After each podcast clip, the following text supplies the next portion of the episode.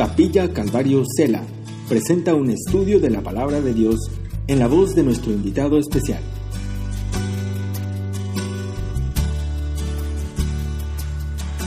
Muy buenos días a todos y a todas. Pueden tomar sus asientos.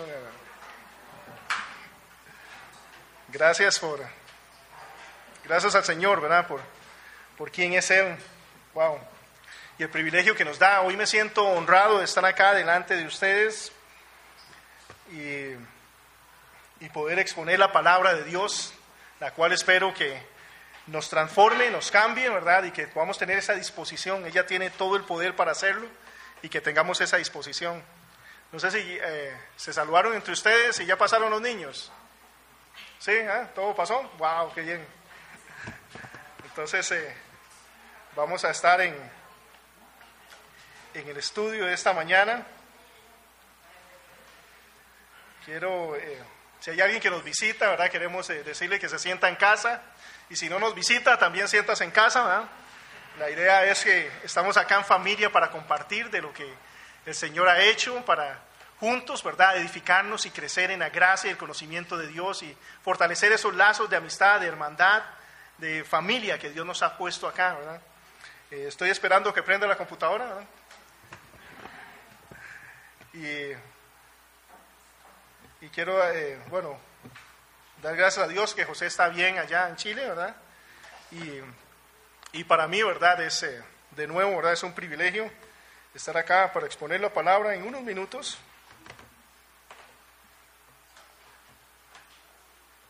Vamos a estar trabajando en el libro de Colosenses, Colosenses capítulo número 3. Vamos a estar eh, trabajando sobre los versículos del 1 al 4. Colosenses 3 del 1 al 4.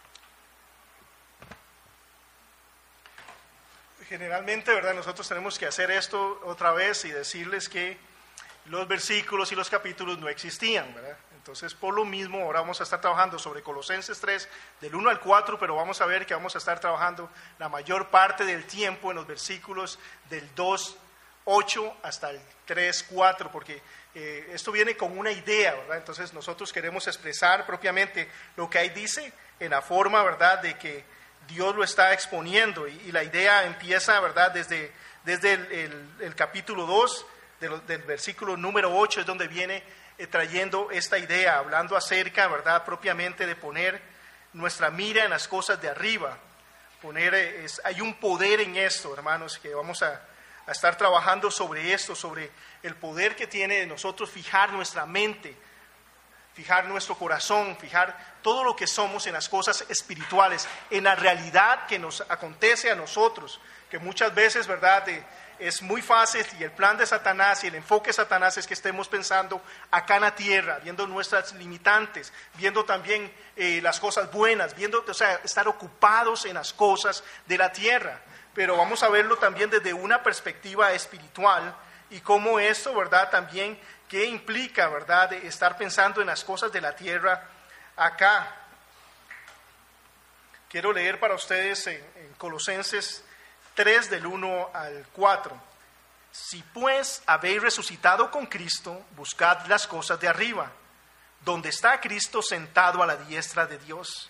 Poned la mira en las cosas de arriba, no en las de la tierra, porque habéis muerto y vuestra vida está escondida con Cristo en Dios. Cuando Cristo vuestra vida se manifieste, entonces vosotros también seréis manifestados con Él en gloria. Es interesante, pero nosotros podemos estar tan ocupados, ¿verdad?, en las cosas de la tierra, que perdemos la visión y el propósito que Dios quiere para nosotros acá en la tierra, por no ocuparnos y no fijarnos en las cosas que son espirituales, en las cosas que afectan la eternidad, por perder de vista que estamos acá con un propósito. por perder de vista que esto es momentáneo, por, por perder de vista que esta es la oportunidad que tenemos para impactar la eternidad nuestra y de personas a nuestro alrededor. A veces creemos que solo esto es lo que existe y que es por esto y vivo por esto. Y es muy fácil enfocarme solo en las cosas terrenales y perder, ¿verdad?, el propósito por el cual yo estoy acá. Cuando yo bajo mi mirada, yo lo único que puedo ver acá es frustración. Porque nada en este mundo llena ese vacío que muchas veces hay en nuestras vidas cuando no tenemos a Cristo Jesús. Nada en este mundo me puede eh, hacer vivir en victoria espiritual. Las cosas que me hacen vivir día a día conforme a lo que Dios quiere vienen de lo alto. Tengo que fijar mi mente en las cosas espirituales. Y es precisamente acá donde Pablo nos lleva. Dice, si puedes haber resucitado con Cristo, buscad las cosas de arriba, donde está Cristo sentado a la diestra de Dios. Poned la mira en las cosas de arriba, no en las de la tierra. La idea, como les dije anteriormente, de esto empieza en el capítulo 2.8 y concluye en el 3.4. Sin olvidar eso, no había esa división. Quitemos esa división para poder meternos en la idea del, del pensamiento bíblico que nos atrae. Y propiamente cuando nosotros hablamos acerca de las cosas de abajo, ¿verdad? En primera instancia, hablando de lo negativo, las cosas de este mundo, la idea que ahí viene, no necesariamente en, este momento nos está hablando acerca de cosas eh, materiales desde esa perspectiva. Hablándole a cristianos, a una iglesia, les está hablando de cosas espirituales, terrenales. Y lo primero que nosotros vemos en el versículo 2 del 16 al 17 dice lo siguiente, por tanto nadie os juzgue en comida o en bebida o en cuanto a días de fiesta, luna nueva, días de reposo, todo lo cual es una sombra de lo que ha de venir, pero el cuerpo es de Cristo. Entonces, un contexto de las cosas de la tierra, de las cosas de abajo, de las cosas que no es en lo que yo debo estar concentrado, es la idea primeramente del legalismo. Es una idea muy centrada en nosotros, en la vida religiosa en tratar de agradar a Dios a través de mis actos, de mis ritos, a través de mis fuerzas, a través de mi justicia, a través de lo que yo hago o dejo de hacer. Es algo en lo que yo no debo estar enfocándome, en tratar de agradar a Dios en mis fuerzas. Eso es una tendencia del ser humano. Dice, todo el libro de Colosenses nos invita a, a, ver a Cristo Jesús como el centro de todo, el todo de todas las cosas, la razón la cual me da la victoria. Todo lo demás son sombras, todos los ritos, todos los sacrificios, todo lo que pasaba en el templo, todas las cosas que hacían eran sombra de lo que había de venir. Representaban la sustancia, la esencia es Cristo Jesús. Todo lo demás son cosas que me tienen que llevar a Cristo Jesús. Pero muchas veces nos quedamos con esos ritos pensando que esos ritos son los que me justifican. Entonces yo pienso que esas cosas son las que me justifican. Entonces, entre más ore, ¿Cómo soy? Más santo. Entre más sé de la Biblia, wow, más sabio. Soy más y más y más por los ritos, pero no es así. Las cosas que me justifican delante de Dios no son esas. Es una relación personal íntima en Cristo Jesús. Tengo que entender el clip que hace todas estas cosas que son instrumentos, pero no son la base.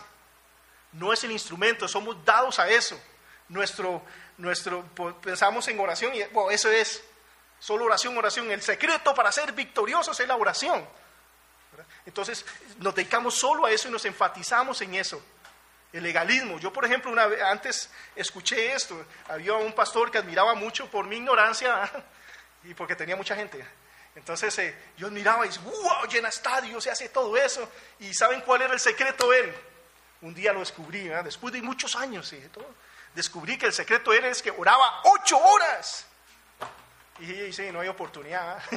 ocho horas oraba. Entonces, ¿qué se enfocaba él? Que ese era el secreto. Era esas ocho horas que él dedicaba a eso. Pero en eso no es el secreto. Eso simplemente mm, me conduce a qué? A, a, ser orgulloso, a diferentes cosas. La oración es un instrumento que me debe conducir a Cristo Jesús pero no es el secreto de las cosas, es solo una parte de este rompecabezas. Pero muchas veces nos enfocamos eso, el legalismo va hacia ese sentido. Me siento más justo por lo que yo estoy haciendo. Ahora sí, me siento santo, ¿ah? porque hoy sí. ¿Hicieron el devocional hoy en la mañana, hermanos? Ah, ¿Quiénes son más santos? Aquí vamos a... No se trata de eso. Es una vida completa. Ahora, hágalo, reparémonos, ¿verdad? Pero el punto es que no es eso, no es esa religiosidad, entonces las cosas de este mundo es que yo me enfoco en hacer las cosas en mis fuerzas, tengo mi mente en esto. Entonces, ¿alguien aquí se ha sentido condenado? ¿Mm? ¿La última semana? Ok, ayer, no hablemos de hoy, ¿verdad? Sí, porque muchas veces nuestra mente está en las cosas de la tierra, en justificarme a través de mis actos, de lo que hice o dejé de hacer. Y eso, mis hermanos, acá yo creo que el tema esencial de Pablo es plenitud en Cristo es vida en abundancia. El tema acá es en Cristo, con Él. Es algo, la vida cristiana debe ser algo glorioso, de victoria en victoria. Cuando yo me enfoco en lo que ha hecho, en las cosas espirituales, puedo hacerlo. Cuando me enfoco en Víctor, es frustrante. No me... ¿Por qué? Porque yo fallo. ¿Alguien aquí falla aparte de mí? Sí, ah, amén. No amén, pero sí. Ah. El punto es que sí, porque estamos enfocados en las cosas de acá. Estoy tratando yo en mi justicia, en mis fuerzas, de santificarme, de ser mejor a través de mis actos. Esa era toda la tarea que los fariseos tenían. Querían justificarse a través de lo que ellos hacían, de esos ritos. Entonces, el legalismo es algo propiamente humano. El querer justificarme por eso es algo que me va a frustrar.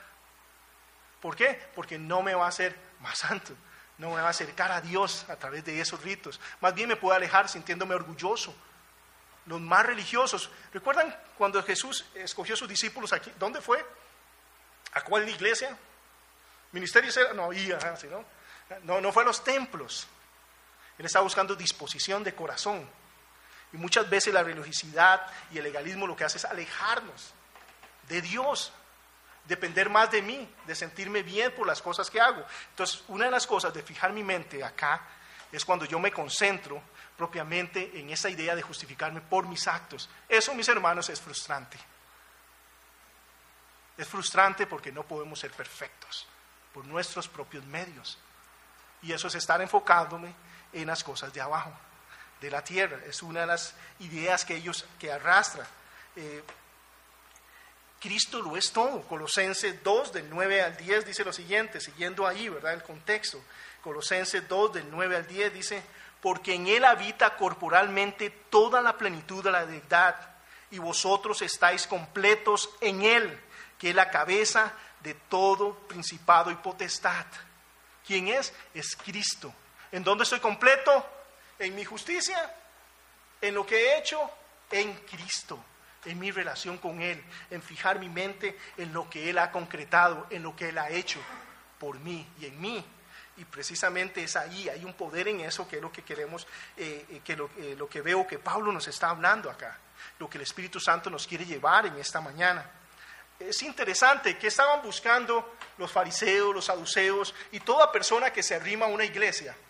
¿Qué está buscando? ¿Qué está buscando toda persona que quiere orar más? ¿Qué está buscando todas estas personas? ¿verdad? Que están haciendo ayunos, que están haciendo sacrificios, que están haciendo esto y lo otro. ¿Qué están buscando? ¿Ser más carnales? No, están queriendo agradar a Dios. Están queriendo ser santos. Están queriendo ser separados para Dios. El deseo es bueno. El fariseo no buscaba la Torah y todo eso porque quería alejarse de Dios y quería ser más mundano. Él quería agradar a Dios. Pero qué importante que está la palabra de Dios para abrir y quitar una vela y decir cómo verdaderamente podemos agradar a Dios. Y saber que no es el camino, los ritos, los rituales y mi propia justificación. Pero quiero que no perdamos de punto que era un deseo bueno. Que ellos lo que querían era agradar a Dios. ¿Cómo? A su manera, en su forma. El problema es que lo sabían todo. Y cuando usted lo sabe todo, usted sabe cómo ser cristiano. ¿Mm? Ir a la iglesia, ¿ah? ¿Cómo ser mejor cristiano? Llegar temprano, más mejor. ¿Cómo es todavía hacer? Wow, usted viene, viene los domingos y viene otro día entre semana. Wow, hermanos, más puntos todavía. Y hace devocionales. Uh, uh, uh, Como decía la viejita ¿va? que le jalé las bolsas el otro día, muchachos, usted se ganó el cielo. ¿va? Esa es la tendencia de nosotros, a justificarnos en eso. Y se siente bien cuando dicen, usted se ganó el cielo. Pues, qué, qué varoncito, qué lindo ese muchachito. O sea, tendemos a eso. Pero el objetivo que voy diciendo era bueno, pero cuando no tenemos el conocimiento, cuando me aferro a esas cosas y no a Cristo, voy a frustrarme porque hoy jalé las bolsas, pero el otro día me encuentro porque vienen pesadas aquel otro día. Entonces aquel día yo no me voy a sentir justificado. Ya mañana cuando veo que viene con ya tres bolsas, digo, no, ya, ya, mejor cruzo la acera para que no me vea. ¿Y qué pasa después? Me siento mal y culpable y, y, ya no soy el buen cristiano. ¿Y qué va a sentir Dios conmigo? Y todas esas cosas son carnales, porque yo me estoy enfocando en las cosas de acá, en mi mente, en justificarme mis actos. Eso es una de las cosas que vemos ahí. Otra idea que nosotros vemos ahí es el misticismo. El misticismo lo vemos en el 2.18, eh, perdón, en el 2.8. Dice, mirad que nadie se engañe por medio de eh, filosofías y huecas sutilezas, y no según las tradiciones de los hombres, conforme a rudimentos del mundo y no según Cristo. Rudimentos de este mundo, filosofías, y ahí propiamente, ¿verdad? En el eh, eh, nos habla en el 23, que ellos, perdón, eh, ahí en el, en el 2.8 nos habla acerca de estas filosofías, estoy buscando, ¿verdad? Propiamente el misticismo, buscando sueños, visiones, cosas espirituales, habla acerca de que nadie los engañe, porque muchos de ellos quieren, ¿verdad?, tener experiencia con los ángeles, están buscando nuevos mediadores. Y son personas quien, quien anda buscando estas cosas, está buscando, según él, agradar a Dios, buscar a Dios. Por eso está buscando, ¿verdad? Si oro ocho horas, ahí sí. El extra round, escuché una vez, ¿verdad? En el extra round es cuando viene el check la bendición, es ahí. ¿verdad? Entonces, usted, dos horas, horas, usted bueno, está muy bien dos horas, pero en la tercera hora, en la hora y un minuto, es donde cae el check Tienes que pasar a ese nivel. Es ahí donde viene la bendición, es ahí donde es eso y, este misticismo también de querer visiones y, sueños y jugar de espiritual. Hay personas que, pasan tratando de hablar en lenguas. Yo no estoy cuestionando que, que no exista el don, estoy diciendo hay gente que la inventa para tratar de figurar espiritual, tratando, ah, o sea, ¿cómo me decían a mí que, aprendía el bautismo, el Espíritu Santo y hablar en lenguas? Que me decía, empiece a, mover la lengua y solo va a venir, empieza, siga, siga, siga, siga, y viene, y viene y, de pronto ya va a ver que sí. de pronto hay algún sonido que algo pareciera en hebreo o algo. Chequi, chequi, chequi, ya, eso es. Y yo estoy tratando, ¿se entienden? De agradar a Dios y de ser espiritual. Y pienso que es a través de eso, de estar diciendo chequi, chaca, chuku. O sea, que es a través de eso que soy espiritual y me justifico. ¿verdad? Y si yo no tengo el don, estoy fingiendo eso. Y estoy pensando que esa experiencia, ¿verdad? O tuve un sueño cualquiera y quiero darle otra connotación. Y quiero que, bueno, ¿alguien aquí ha soñado cosas de Dios? Yo espero que muchos. Y se han soñado bonitos sueños. Yo una vez, eh, recuerdo pequeñito, me, soñé con el rapto de la iglesia. Era interesante, era que me acuerdo porque no era muy bíblico el sueño. Por cierto, porque yo iba caminando por... ¿Han visto el Rey León? Eso fue antes del Rey León, ah, que no me digan que. ¿Recuerdan la estampilla, verdad? Cuando están siguiendo a, a, Pumbita, a Pumbita, ¿verdad? Iban siguiéndolo, ¿verdad? Y, venía toda la estampilla y él estaba así. Yo me soñé en eso. Y lo que venían eran caballos. Y me iban a atrapar, ¿verdad? Me iban a pasar por encima, ¿verdad? Pobrecillos, Bueno, venían, iban a pasarme por encima los caballos. Entonces yo venía, y cuando ya me iban a atrapar, no sé cómo ahora que me acuerdo, me, sueño que estaba subido en un caballo, se abrieron los cielos, vi a Jesús y yo empecé a subir en el caballo. ¡Wow! ¡Qué chido! ¿ah? ¡Qué bonito! ¿ah? Tenía como 11 años, no sé. Entonces, digamos, yo digo, ¡ah, qué bonito! ¿verdad? Claro, ¿verdad? bíblicamente no es como así, el rapto, pero mi punto es que como que yo me pasó eso, todos los días tengo que soñarme con algo todos los días y estar buscando eso y, darle connotación a eso. No, y esto representa esto y representa lo otro. Y nos volvemos místicos con tal, según nosotros, de expresar espiritualidad y pensar de esta forma, De esta forma me voy a acercar más a Dios. De esta forma me voy a justificar delante de Dios, porque yo sí tengo este dones, porque si yo me pasa esto, porque recibí una palabra, porque, ¿verdad? Cuando no es así, obviamente, yo no estoy eh, diciendo que no hay experiencias, estoy diciendo a aquellos que buscan la experiencia como la norma para acercarse a Dios y creer que a través de eso son justificados. Y el día que no pasó eso, yo me siento como que Dios alejó y aquí eh, he escuchado personas que decían, bueno, es que, eh, wow, tuve una visión y veo la paloma, que es el espíritu, ¿verdad? La paloma no es el espíritu, descendió en un momento en forma de paloma, pero bueno, la veo allá encadenada encadenada porque aquí no hablan en lenguas o cosas de ese tipo. Y porque en la iglesia todo el tiempo caen las personas, todo el tiempo buscando, pensando que es a través de eso. Eso puede ocurrir, pero eso no es la norma, no es la regla. Y las personas eh, empiezan a ver más y quieren buscar a Dios a través de cosas, sueños, visiones y demás, que simplemente son deseos más que otra cosa. Y a veces son, eh, ¿verdad?, más dolores de estómago que otra cosa, ¿verdad? y no realmente una experiencia con Dios. Y esa no es la norma. Entonces, lo que voy es que ahí viene la idea de misticismos que vienen a engañarnos, eh, dando culto a los ángeles. Por ejemplo, han visto que ahora hay personas que no, yo es que tengo mi propio ángel, ya descubrí el nombre de mi ángel. Angelología, ¿verdad? El estudio de los ángeles y ahora hay libros y demás y, hablan acerca de descubra quién es, ¿verdad? Su ángel guardián y quién es este, quién es el otro. Y es más, recen al ángel guardián porque él es el que está más cerca, ¿verdad? Y, o sea, todo este montón de cosas no es frustrante porque no sostienen, porque no es ahí donde nosotros, cuando pensamos en todo esto y nos estamos metiendo solo en experiencias, en, cosas de ese tipo, estamos pensando en las cosas de la tierra, no en las cosas espirituales, no en lo que nos estamos basando, por eso estamos hablando acerca. Entonces, no es en el legalismo, no es en el misticismo. Dice, nadie os prime de vuestro, de vuestro premio, afectando tu humildad con culto a los ángeles tratando de dar culto a los ángeles. Ahí estamos en el versículo 2.8. Y una de las cosas es que eso afecta a nuestra humildad, porque yo tuve esa experiencia y usted. Eso no me acerca a Cristo. Eso no, muestra a Cristo. Dice, prive vuestro premio porque me desvía, me quita de donde debo estar, de mi relación con Dios, por estar eh, caminando en esa dirección. Hay muchas personas siguiendo gente desde esa perspectiva y buscando esa última chequiná y eso último que viene y eso nuevo y esa nueva revelación y esa nueva forma. Y realmente no es ahí. Eso es estar enfocado en las cosas de la tierra, no es estar enfocado en las cosas de arriba. Eh, Colosenses. Eh, 2.8, ¿verdad? Nos habla acerca de que dice, mirad que nadie os engañe por medio de filosofías huecas, eh, sutilezas según tradiciones de los hombres, sino conforme a los rudimentos, eh, conforme a los rudimentos de este mundo y no según Cristo. Entonces son rudimentos de este mundo, son cosas de este mundo en las cuales nosotros podemos estar tratando de que mi vida cristiana sea exitosa y que viva en santidad basado en que tengas experiencia. ¿En qué entra esto en misticismo? Hoy es el día y usted va a traer, ¿verdad? Eh, lo que usted falla, ¿verdad? Su pecado que usted practica y escríbalo, ¿verdad? En este papel.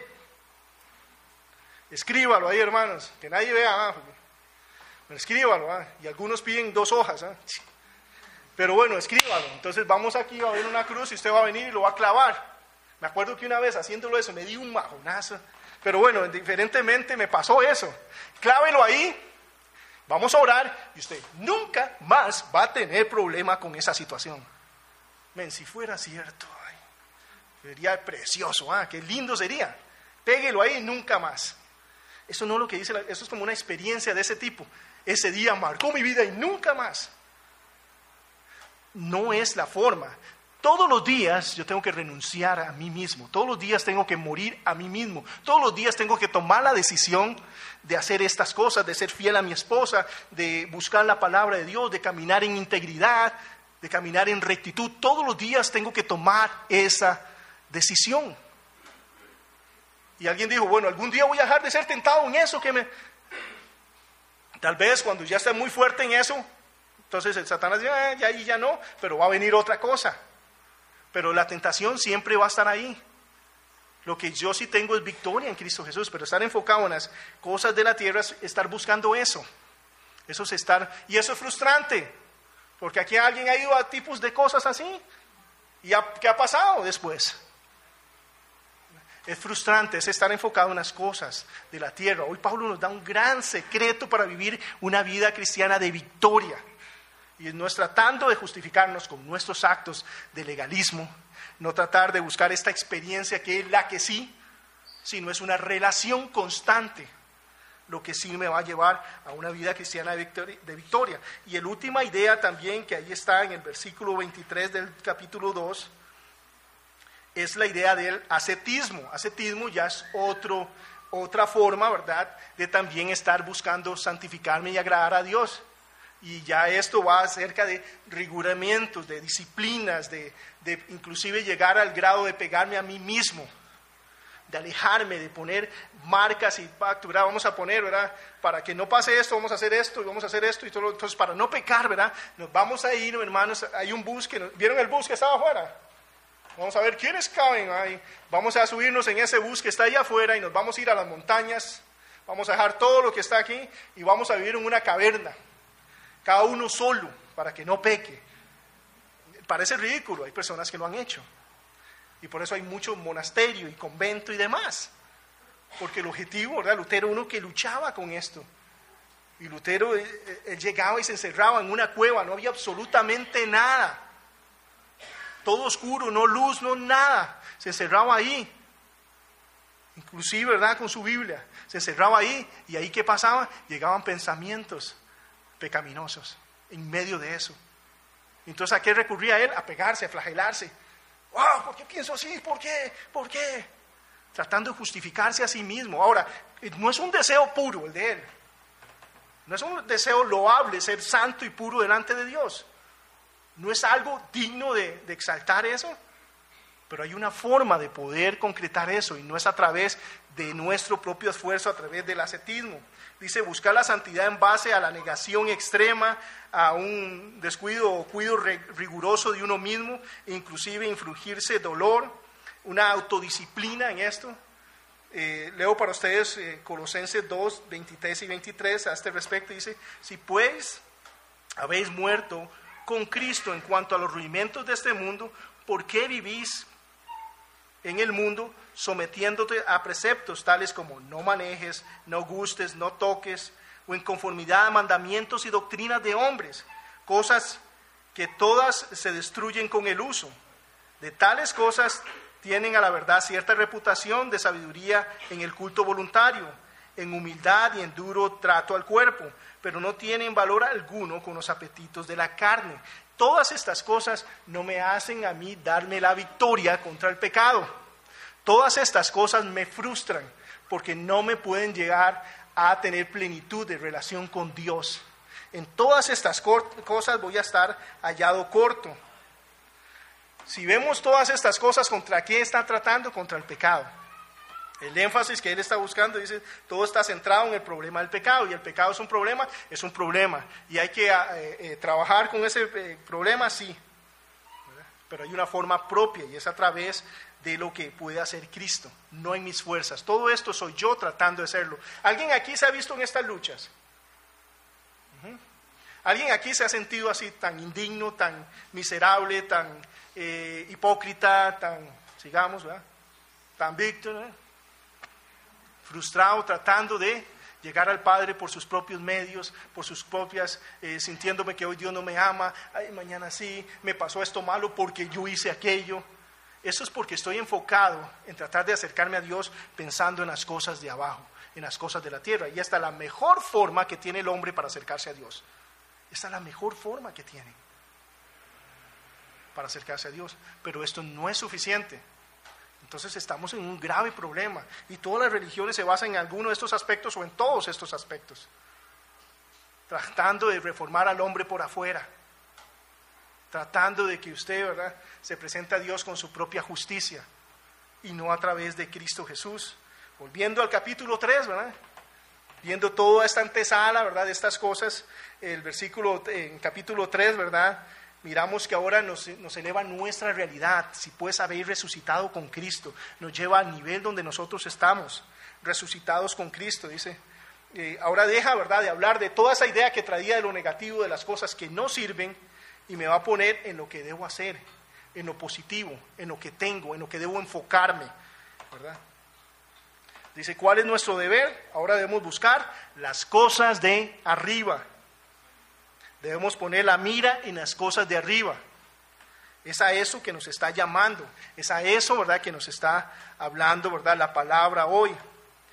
Eh, todos, ¿verdad?, vamos a tender a buscar algo.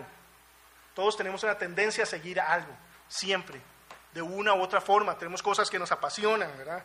Estamos siguiendo algo en la carne o algo en el espíritu, pero siempre estamos buscando y siguiendo algo, somos seguidores. No sé cuáles son, ¿verdad?, lo que usted está buscando. Pero acá, la palabra de Dios, si quieren vivir en victoria, debemos buscar las cosas de arriba, las cosas espirituales, las verdades que tenemos en Cristo Jesús. Y dejar aquellas que son terrenales, que son frustrantes y que si usted quiere ser feliz en, en esta tierra, basado en esto, no va a poder. Si usted quiere agradar a Dios basado en estas cosas, no va a poder. Va a vivir una vida frustrante, ¿verdad? ¿Han visto que han descrito la vida del cristiano como una, ¿verdad? Línea ascendente. No, dicen que es como una montaña rusa, río baja. No es la realidad espiritual. Dios no lo ve a usted, salvo hoy, mañana no, mañana sí, mañana no, mañana no. Salvo, sentado con Él en gloria. Su obra consumada. Es la perspectiva espiritual por la posición de Cristo Jesús. Todo lo anterior, dice, eh, se daba buscando representarnos, ser aprobados, santos, limpios, sin pecado. ¿verdad? Eso es lo que estaban buscando, cosas buenas, pero en sus propias fuerzas. Y a veces nosotros caemos en estos círculos de buscar a Dios a través de eso. Nos, nos contentamos con esas cosas. ¿Por qué? Porque hoy fue el domingo, listo. Pero puedo estar aquí sin, tener relación íntima con Dios. Puedo estar aquí sin querer estar aquí. Aunque esté predicando inclusive, ¿verdad? ¿Cierto? Puedo estar aquí, ¿verdad? Sin querer estar acá. Y Dios mira eso. Entonces, eh, eh, este es el punto esencial que habla acerca de eso. No es un acto, no es algo exterior. Eh, Colosenses nos dice en 1.22, del 20 al 22, perdón, Colosenses 1, versículos del 20 al 22, nos da el secreto nos dice cómo podemos tener paz y en qué tengo que estar enfocado y reconciliarme con Dios. Dice, por medio de Él. ¿De quién? De Cristo Jesús. No de mis actos, no de mi liturgia, no, ¿verdad? De, de, pegarme, no de mi experiencia, no de esto. A través de Cristo Jesús reconciliar consigo todas las cosas, así las que están en la tierra como las que están en los cielos, haciendo la paz mediante la sangre de la cruz. Y vosotros también, que erais en otro tiempo extranjeros y enemigos en vuestra mente, haciendo obras malas, ahora nos ha reconciliado en su cuerpo de carne por medio de la muerte, para presentarnos santos y sin mancha e irreprensibles delante de Él. Entonces es a través de Cristo Jesús es a través de mi relación con Cristo Jesús. Es una relación, no es un acto. Ser cristiano no es venir los domingos. Ser cristiano no es hacer una oración. Ser cristiano no es tener un devocional. Es una vida. Es algo constante, es algo continuo de depender en Cristo Jesús y no en mí mismo. Pablo dice, es el máximo exponente en lo que llamamos soteriología. ¿Saben qué es soteriología? Si no, venga a la escuela discipulado ministerio. No. Soteriología es el estudio de la salvación, es el que más se profundiza en hablarnos acerca de las doctrinas de nuestra salvación, doctrinas como, ¿verdad? Estudiantes, expiación, justificación, ¿verdad? Eh, eh, una muerte vicaria, todas esas cosas que vienen en nuestra salvación, que están ahí, pero a veces nosotros nada más decimos, soy salvo y listo. Necesitamos profundizar para enriquecernos de lo que eso implica. Y la palabra de Dios está ahí para eso, para saber, ¿verdad?, propiamente eso. Pero Pablo nos da toda esa doxología, nos da toda esa doctrina, nos amplía todo eso, pero nos lo lleva a lo práctico también. Entonces, habla, ¿verdad?, el carácter eh, práctico de esto. Y eso es muy importante, queremos cosas prácticas, quiero el resultado, no quiero eso. Eh, no sé si es solo a mí, pero alguien empieza a hablar, a hablar, bueno, ¿qué pasó? Quiero, ¿qué pasó? No quiero, ¿por qué? Si salí ayer y... No, muchas somos prácticos en eso. Pero es importante conocer el contexto de todo eso, como el que están ustedes esperando. Todo ese contexto que les he dado con el objetivo de saber cómo puedo yo vivir una vida cristiana de victoria, santa y pura y agradable a Dios. Y Pablo no lo dice, la supremacía de Cristo, eso es lo que nos habla ahí. Cristo, ¿alguien sabe que necesita de Cristo?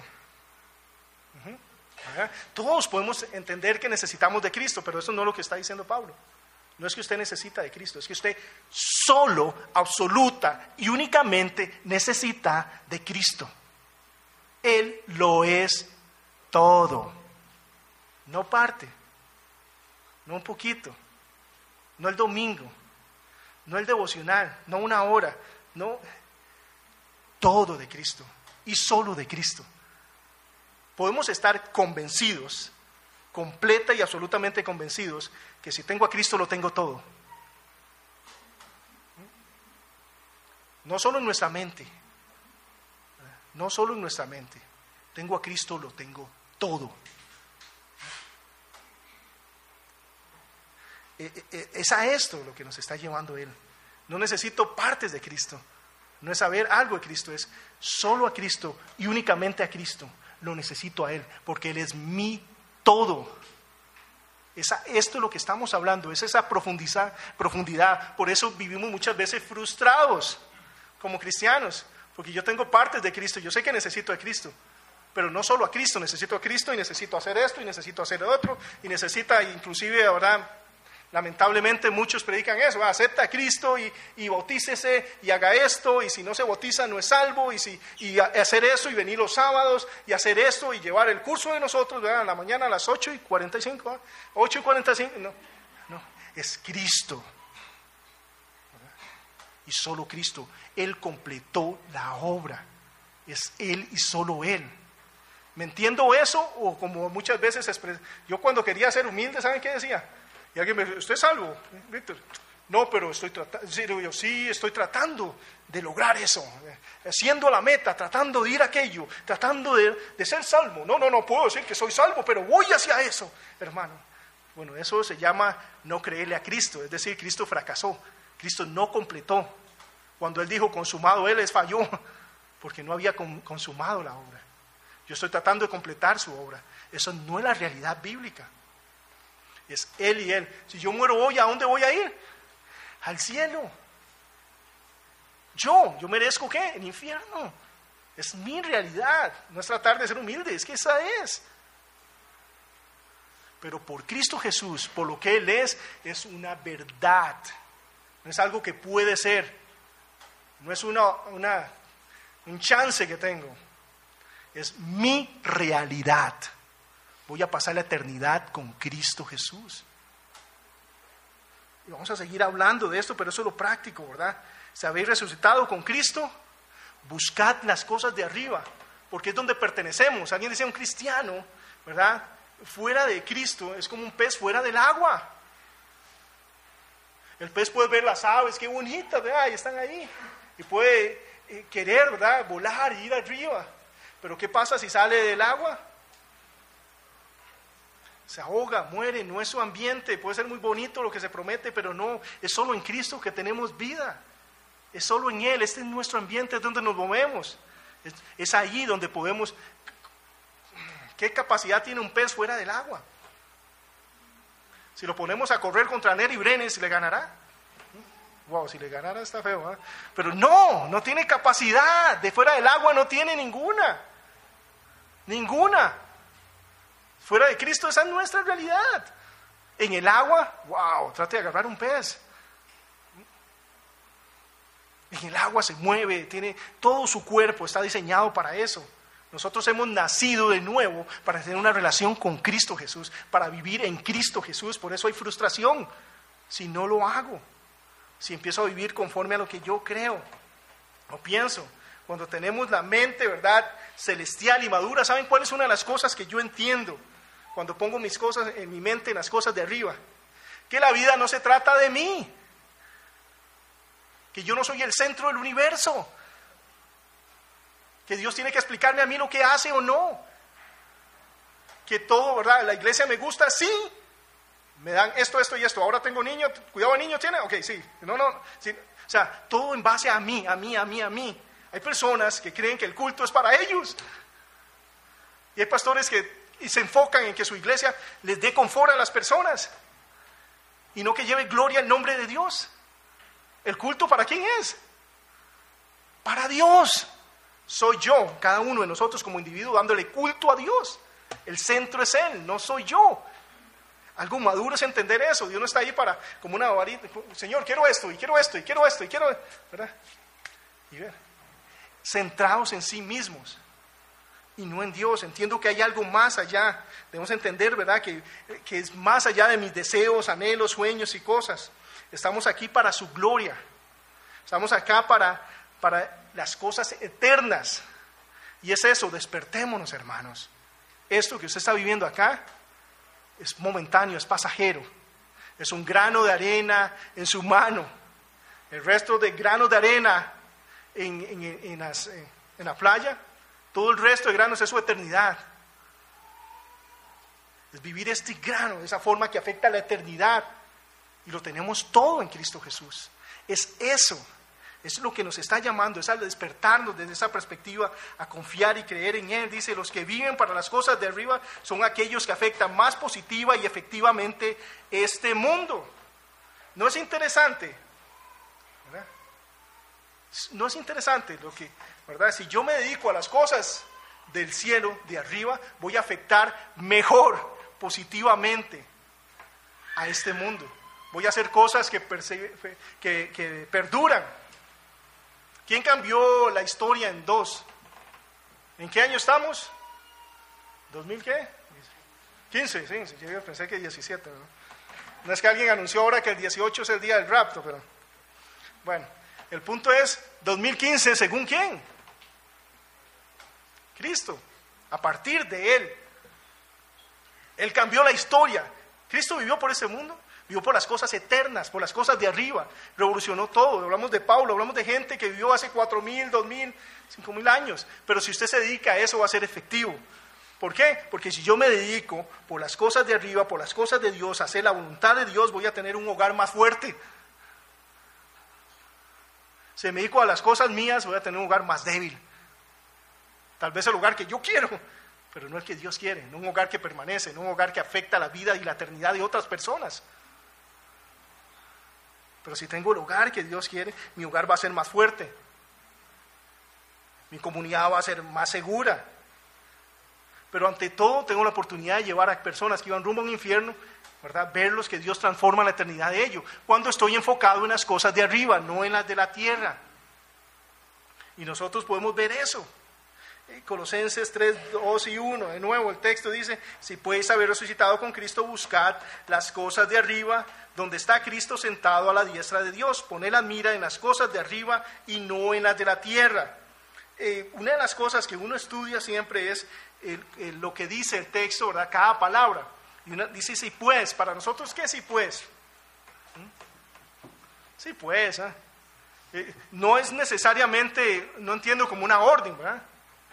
perdemos el, concepto. La palabra, ¿verdad? Si pues está puesto que, o sea que, en vista que, da un hecho que habíamos resucitado con Cristo. No está cuestionando que usted ha resucitado en Cristo o no.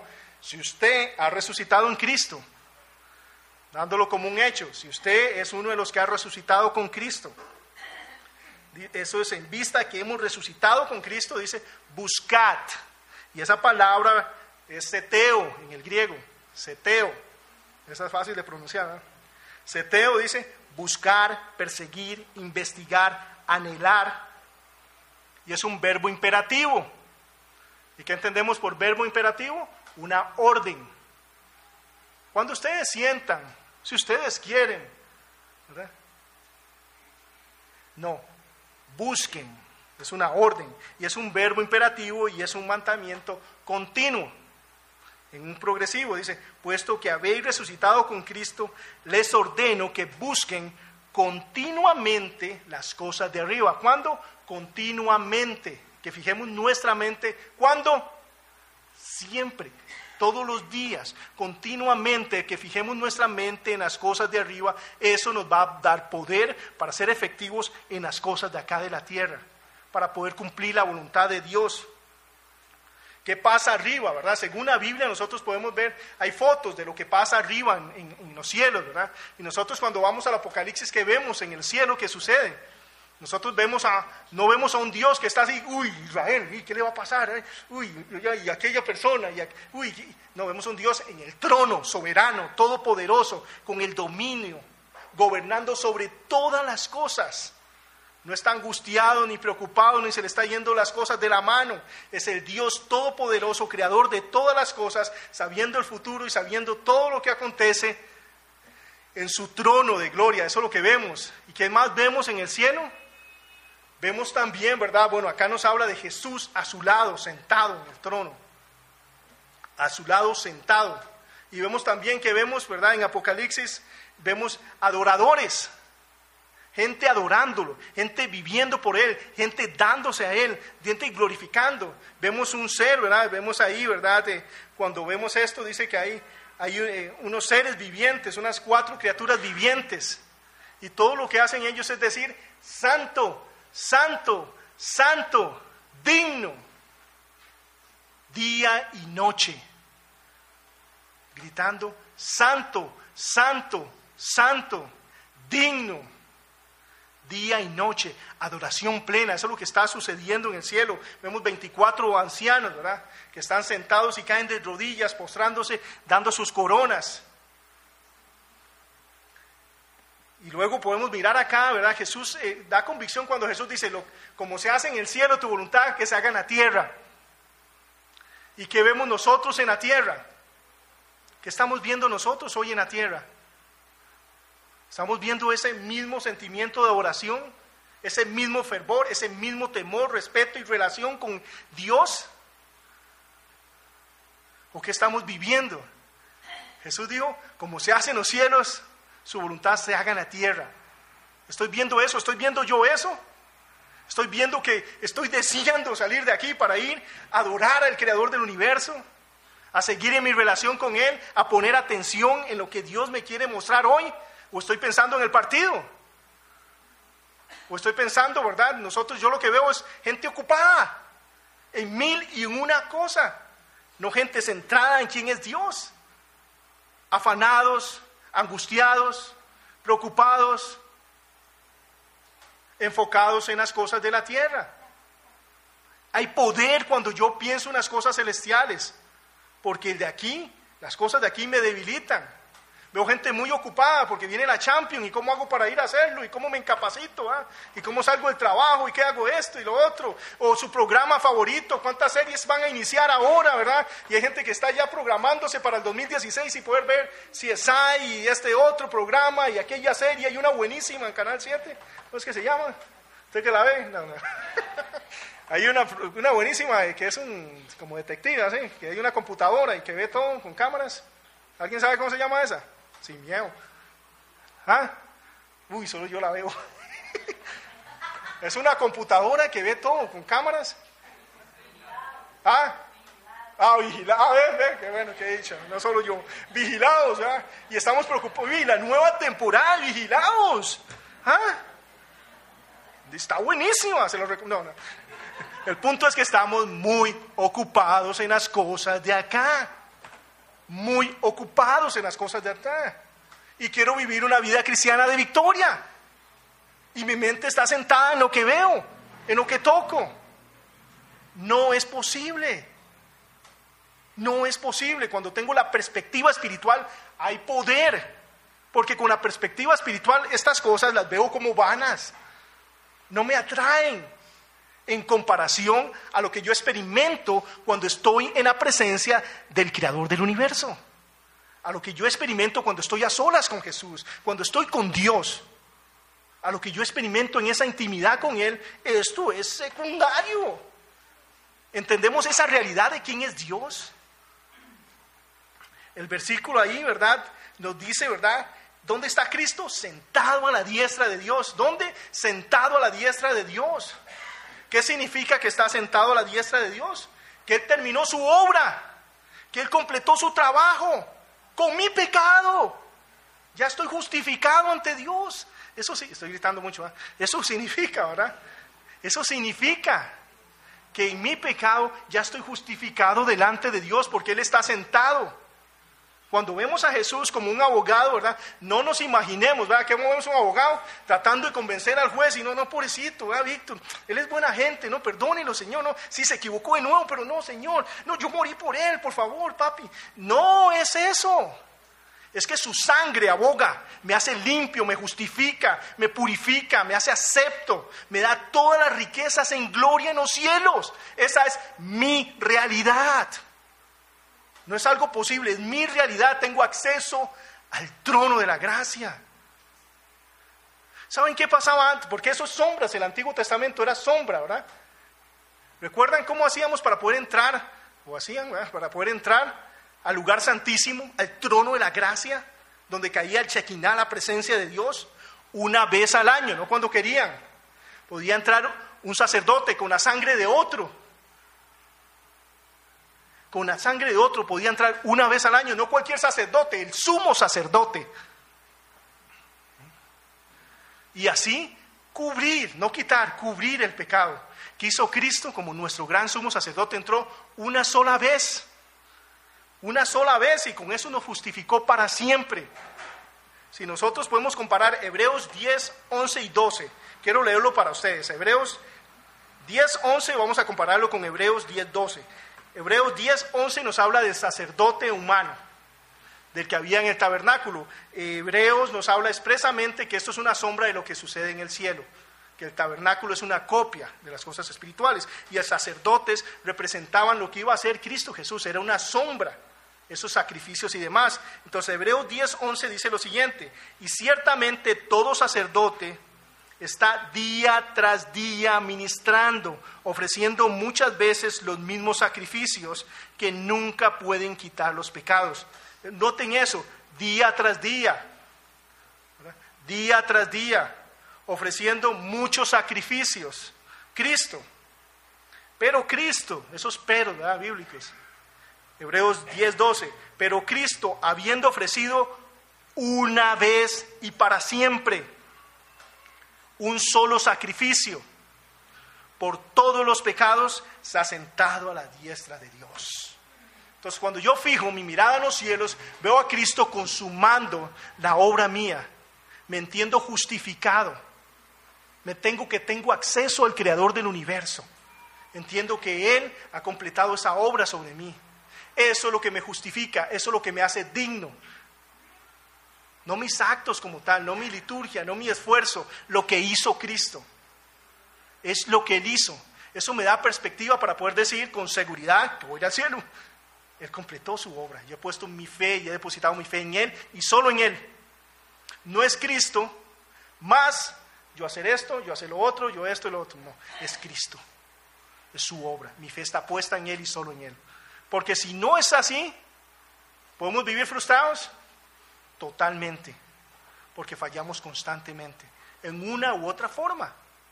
Entonces, esa es mi fe. Entonces, wow, ¿no es un alivio saber que mi problema más grande con el pecado ya fue solucionado por Cristo Jesús?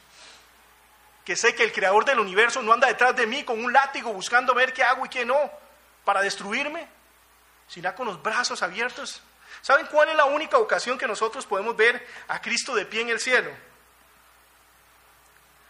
Excelente, ¿ah? alguien estudia aquí, qué bueno. Yo tuve que estudiarlo. Esteban, cuando él dice que abrió sus ojos y vio que los cielos se abrieron y Jesucristo estaba de pie para recibirlo. Es donde lo vemos de pie. Todo el tiempo él está, ya había consumado su obra, pero es cuando este mártir, con aquel, ¿verdad? ¿verdad? Que, que expone el plan de salvación y demás, y lo pone de esa forma, maravilloso y demás, y producto de qué? De servir y honrar a Dios y poner su mente en las cosas de arriba, ¿qué sucede? Lo ejecutan, lo matan. Pero ¿qué pasó? Él mira y los cielos están abiertos y ve a Jesucristo de pie. Wow, es el momento donde vemos a Jesucristo. Vemos a un Jesucristo que se puso de pie y dice, ¿ahora qué hago? La iglesia, se van a echar todos atrás, les va a dar miedo. ¿Cómo voy a seguir? Este era uno de los mejores líderes. ¡Qué barbaridad! Nos ven acá, el regozo, tu obra fue consumada, de aquí va a salir muchas cosas. Esa persecución que, que todo el mundo quiere alejarse, cuando la gente que tiene su mira en las cosas mías les va a servir para ir a diferentes lugares y esparcir el Evangelio. A partir de ahí, la iglesia fue, avanzó por todo el mundo. A partir de ese acto, a partir de ese hecho, pero es cuando vemos eso, Él está en control y Él ha consumado su obra por nosotros. Podemos sabernos en, en ese sentido salvos seguros en Él, en Él. Si estamos fuera de Él, no hay seguridad, pero en Él sí podemos hacer. Por eso dice, enfoca mi mente en las cosas de arriba, donde está Cristo sentado a la diestra de Dios y declara, la obra fue consumada, Cristo es nuestro mediador, pero no solo eso, es el intercesor, el abogado, ¿verdad? Que está ahí diciendo, mi sangre fue en su favor, no tratando de convencer, simplemente es un testimonio vivo ahí. Eso es, es, lo que vemos ahí. Entonces necesito estar enfocado, ¿verdad? En Él, enfocado en quién es. En lo práctico dice, poned la mira, todo esto, ¿verdad? Que, que nos dice Él, entonces debemos poner la mira en las cosas de arriba, no en las de la tierra. Entender esas verdades bíblicas, entendernos que por sobre nosotros hay algo más espiritual, que lo que viene es una eternidad, no simplemente eso, sino yo voy a vivir por esto. Y ahorita lo único que yo quiero es almorzar. ¿Puede ser así o no? Pero si entiendo que esto es vida y que Dios hoy me está diciendo cómo yo puedo vivir una vida cristiana de victoria en Él, cuando yo me pongo en mi mente, revoluciono mi mente en las cosas que son espirituales y no en las carnales, voy a vivir como siempre quiero, en una plenitud, confianza y efectividad. Por el ratito que esté acá, eso, mis hermanos, cambia la perspectiva. Yo hablo mucho, ¿eh? Sí, claro. Entonces, eh, quiero llevarlos a esto, voy a llevarlos a la agenda de nosotros. Podría seguir y seguir, yo creo que saben eso, pero quiero, quiero llevarlos a mi agenda personal. Pablo, ¿verdad? Fue uno que vivió con su mente en las cosas de arriba. Él es nuestro ejemplo en esto. Cristo, ¿verdad? Pablo, que decía, las cosas que me suceden ahora no son comparables con lo que me espera, con lo que ha de manifestarse, con lo que no veo, pero lo que veo, lo que veo es transitorio, lo que yo no veo es espiritual y es eterno, es para siempre. Si yo vivo por eso que es para siempre, yo voy a poder vivir de una forma que agrada a Dios. ¿Y sabe qué decía él? Esto no es nada, esas aflicciones eh, pasajeras. ¿Cuáles aflicciones pasajeras? Todos sabemos lo que pasó el apóstol. Pero dice, no se comparan no se comparan. Hay momentos en el cielo donde Juan está escribiendo en el Apocalipsis y le dice, no escriba, pare, deje de escribir. Hay cosas que son indescriptibles, cosas que ojo no vio, que oído no ha escuchado, son las que Dios tiene preparadas para nosotros. Es glorioso, más allá de nuestras expectativas, más allá de lo que nosotros creemos, o pensamos, o podemos llegar a creer. Pero necesitamos creer esto en nuestra mente y en nuestro corazón, que se vuelva algo práctico. ¿Verdad? Eh, quiero leer esto para ustedes en cuanto a mi agenda. Cristo va a venir. En cualquier momento Cristo viene por mí. Y yo espero que por usted también. Pero yo les puedo decir que Cristo en cualquier momento en un abrir y cerrar de ojos, en un sonar de trompeta, en cualquier momento puede venir por mí. ¿Y sabe qué es lo que me espera? Ok, va la agenda. Lo primero, ¿verdad? Es que voy a ser transformado. Voy a tener un cuerpo glorioso. No bonito, sino glorioso. ¿eh? Voy a tener un cuerpo transformado. Eso es lo primero que me va a acontecer. ¿No es maravilloso? Es maravilloso. Cuando yo me fijo en las cosas de la tierra, yo digo, wow, ¿cómo se va deteriorando uno con el tiempo? Ah? O aquí alguien no. Ah? Bueno, el punto es con los años. Es más, las personas que ya cumplimos 40, ya no vamos la edad. ¿ah? ¿Alguien ¿Cuántos años tiene usted? Yo soy mayor que usted, nada más. Ya, no, ya no decimos cuántos años tenemos. Y, y, una de las cosas, eh, todo se va así. Pero ¿qué es lo que pasa? En mi perspectiva humana es así, ¿es cierto o no? Inclusive es hasta vergonzoso muchas veces y la gente se avergüenza de nosotros y, y por la bola, vea Victory. Eh, Uno aquí, aquí, aquí, y ni siquiera la ha pasado y no le ha llegado. Y, y- y, sea, todas esas cosas ocurren con. Es vergonzoso acá. Y nos llaman cargas y todo lo demás en su momento, ¿verdad? Y todo es perspectiva, porque yo sé que las mayores que yo van a decir, "Ah, este es un chiquillo, ¿ah?". pero si le hago los chiquillos, y wow, está vivo todavía. ¿eh? Es perspectiva, pero el punto es que todos vamos en eso, pero nos vamos deteriorando. Pero en este mundo es así o no. Y no valoramos eso. Pero la Biblia que dice, entre más viejo me pongo, más cerca del cielo estoy. Más cerca de Cristo, de la gloria, de tener un cuerpo glorificado. ¿No es maravilloso? ¿Ah? Más cerca de eso. ¿Es por lo que vivo o no? Bueno, eso depende. Perspectiva. Vivo por Cristo. Mi vida está en Cristo. Mi vida es Cristo. ¿O no? Pero si mi vida es Cristo, honestamente, es glorioso. Cada día estoy más cerca de Dios. Cada día estoy más cerca de Él. Cada día soy más sabio porque conozco más de su palabra. Interacciono más con mi Señor y Creador. Y puedo servir a eso. Perspectiva espiritual. Pero ok, lo primero que va a acontecer en mi agenda que sigue, Cristo viene por mí, soy transformado. ¡Wow! ¡Qué glorioso! Otra cosa que va a acontecer es que voy a ir a una premiación. Voy a ir a mi graduación. Están invitados. La invitación es el bema de Cristo, el juicio de Cristo. Eso no es de condenación, es para dar premios. Y va a decir, bueno, Víctor, ¿por qué hizo esto, esto, esto, esto? El- y vas a ver, bueno, todos esos días que llegó temprano a la iglesia, muy bonito. Pero recuerda qué pasó. Que todos los días usted habló de los que no llegaban. Que todos los días usted se sintió mejor que los demás. ¡Pum! Se fumó. Bueno, esa no, ok, no importa. Pero recuerdas aquella vez que le diste un vaso, no, le diste fresco a aquella persona que decía que era cristiano y oraste por él y lo llevaste y lo acompañaste. No me acuerdo. No, aquí está, usted lo hizo. ¿Saben qué? Por eso va a recibir galardón. Porque Cristo es lo que quiere. Que nada lo que hagamos por Él, en Él, en su voluntad, en su gloria, pase. Bueno, eso es lo que sigue conmigo. Entonces, transformación del cuerpo, luego premios. Ah, qué bonito. Que entonces ya transformado ahora con corona. Uh, uh, va bonito esto. Luego de eso, ¿verdad? Acá en la tierra está la gran tribulación. Está la gran tribulación, la ira de Dios sobre esta tierra, con las plagas y, cosas eh, que, wow, podemos ver en el libro de Apocalipsis. Mientras tanto, yo estaba en, ¿en dónde estoy? En las bodas del Cordero, en nuestras bodas, en el juicio del bema de Cristo, en las bodas del Cordero, en el Señor, en una fiesta patrocinada por Dios. Imagínense, esa es mi realidad. Y después de eso, ¿verdad?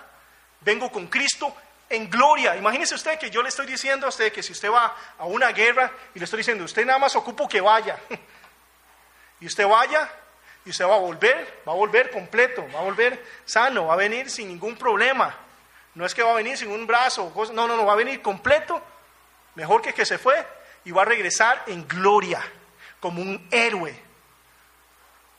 Eso es lo que vamos a volver con Cristo al Armagedón en gloria. Y podemos hablar del Armagedón y, y terminar hoy a las 3 de la tarde, pero no va a ser así. Entonces, el punto es, vamos a regresar con Él en gloria. ¡Wow! Y después de eso, a un estado, vamos a reinar por mil años con Cristo, a reinar en esta tierra por mil años con Cristo Jesús. ¿Alguien aquí ha soñado con justicia? Que el malo pague por lo malo que hace, que aquel que hace lo correcto reciba la recompensa y demás. Eso va a suceder cuando Cristo gobierne. No va a haber hambre, no va a haber tristeza, no va a haber esas cosas, porque va a reinar por mil años. Y nosotros vamos a ser parte de ese reinado. Y después de ese reinado es el estado eterno de vivir en gloria con Cristo Jesús. Y creo que esto tal vez a muchos no les emocione, porque está aquí. Pero no es una realidad. Pero si esto es una realidad, afecta a mi vida en tal forma que yo vivo en otra, en otra perspectiva, que yo hago las cosas diferentes, que yo hago las cosas con otro propósito, que yo administro mi tiempo en diferente forma. Pero si esto no es una realidad, por eso es razón de vivir frustrados, es razón de vivir, ¿verdad? Tratando de esto, pensando que hoy estoy bien con Dios, mañana no. ¿ok? Hoy dice el Señor y nos habla claramente, empezando por este gordillo pelón que les habla, ¿verdad? Víctor, enfóquese en las cosas de arriba, no en las de la tierra. sépase sano, sépase salvo, sépase justificado. Sépase así y de ahí empieza a disfrutar la agenda de lo que viene. Viva en esa dirección. Viva en esa dirección, viva en esa realidad, meta verdad en su cabeza, saque la basura de este mundo, mienta la verdad y sépase que usted es parte del grupo victorioso de Cristo Jesús y que lo que viene es glorioso y es en cualquier momento. Muchas gracias. Papito maravilloso y grandioso, Señor. Tu palabra ha sido expuesta, Señor, y espero, Señor, que haya un milagro, Señor, en cada uno de nuestros corazones, empezando con el que le habla, Señor. Que pueda esto dejar de ser un pensamiento, Señor. No es una fantasía, es una realidad, va a acontecer, Señor. Lo creamos o no, esa es la realidad que va a acontecer, Señor. Ayúdanos a creerlo, a vivirlo. De tal forma, Señor, que seamos eh, un testimonio al mundo, que podamos vivir en una forma diferente, Señor. Que podamos fijar, Señor, nuestra mente y nuestro corazón en tus cosas, Señor. Y vivir por ellas, lo cual va a afectar y nos va a permitir ser mejores ciudadanos, Señor, en esta tierra, Señor. Te doy gracias por mis hermanos, te pido tu bendición, Señor, y que tú, Señor, en tu poder, en tu misericordia, en tu gracia, Señor, utilice, Señor, tu palabra, Señor, y, y que haya mucha tierra fértil, Señor, donde germine esta palabra, Señor, y nos ayude a vivir en la victoria que tú nos has dado, Señor, en la perspectiva. Perdónanos por nuestra incredulidad, perdónanos, Señor, por el pecado de no creerte, el pecado de no emocionarnos con tus cosas. Gracias Señor porque son una realidad y ayúdanos a vivir por ellas, a creerlas y, y, que esto revolucione nuestra forma de vivir para tu gloria y para tu honra Señor. Nombre de Cristo Jesús. Amén y amén. Esperamos que este estudio de la palabra de Dios haya sido de edificación para su vida. Le invitamos a visitar nuestro sitio en internet www.ministeriocela.com donde encontrará más estudios y recursos para su edificación.